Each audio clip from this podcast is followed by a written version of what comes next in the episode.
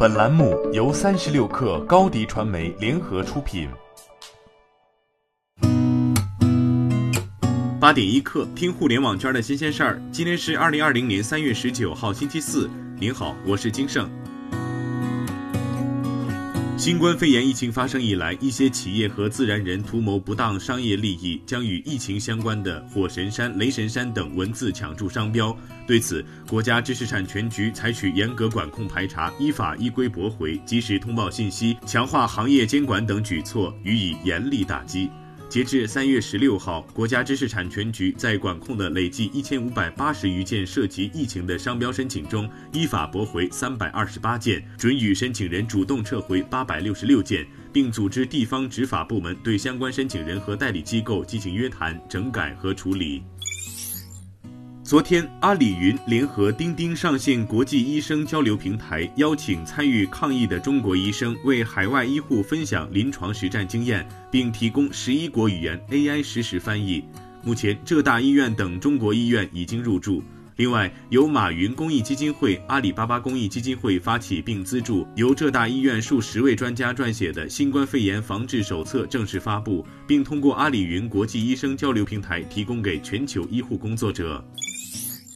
阅文集团昨天宣布，公司与腾讯音乐娱乐集团达成战略合作，将共同开拓长音频领域有声作品市场。合作内容显示，阅文将授权腾讯音乐娱乐集团把阅文平台上的文学作品制作为长音频有声读物，双方可以在各自平台上向全球发行这些有声作品。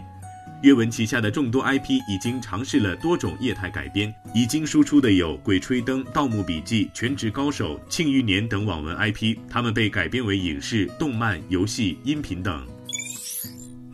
据外媒援引知情人士的消息，商汤科技已经推迟了今年在香港 IPO 至多融资7.5亿美元的计划，转而寻求在私募市场融资5亿美元至10亿美元。报道称，除了商汤科技受新型冠状病毒疫情的影响，之前已有其他几家公司暂时放弃了 IPO 计划。对此，商汤科技回应称，商汤目前没有上市具体时间表及地点。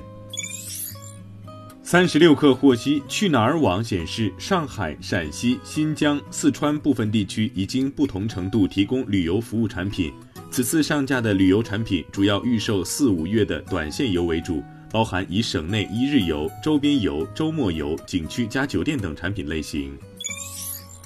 OPPO 昨天宣布上线未成年人防沉迷游戏系统，系统会对认证未成年人及未实名用户付费进行严格管控。这也是手机厂商中首批上线的游戏防沉迷系统。在防沉迷系统上线后，使用 OPPO 手机的用户在游戏付费时都必须完成强制实名认证。在完成认证后，终端将禁止八岁以下未成年人充值，限制八岁以上未满十六岁用户单次充值不超过五十元，每月累计充值金额不超过两百元；限制十六岁以上未满十八岁用户单次充值不超过一百元，每月累计充值金额不超过四百元。而未完成实名注册的用户将被禁止在游戏中充值。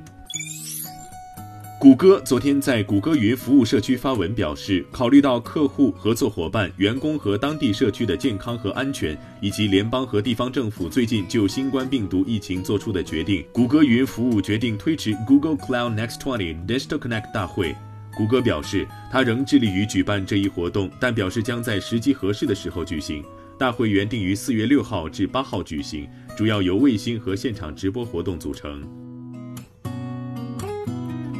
好，今天咱们就先聊到这儿。编辑崔彦东，我是金盛，八点一刻，咱们明天见。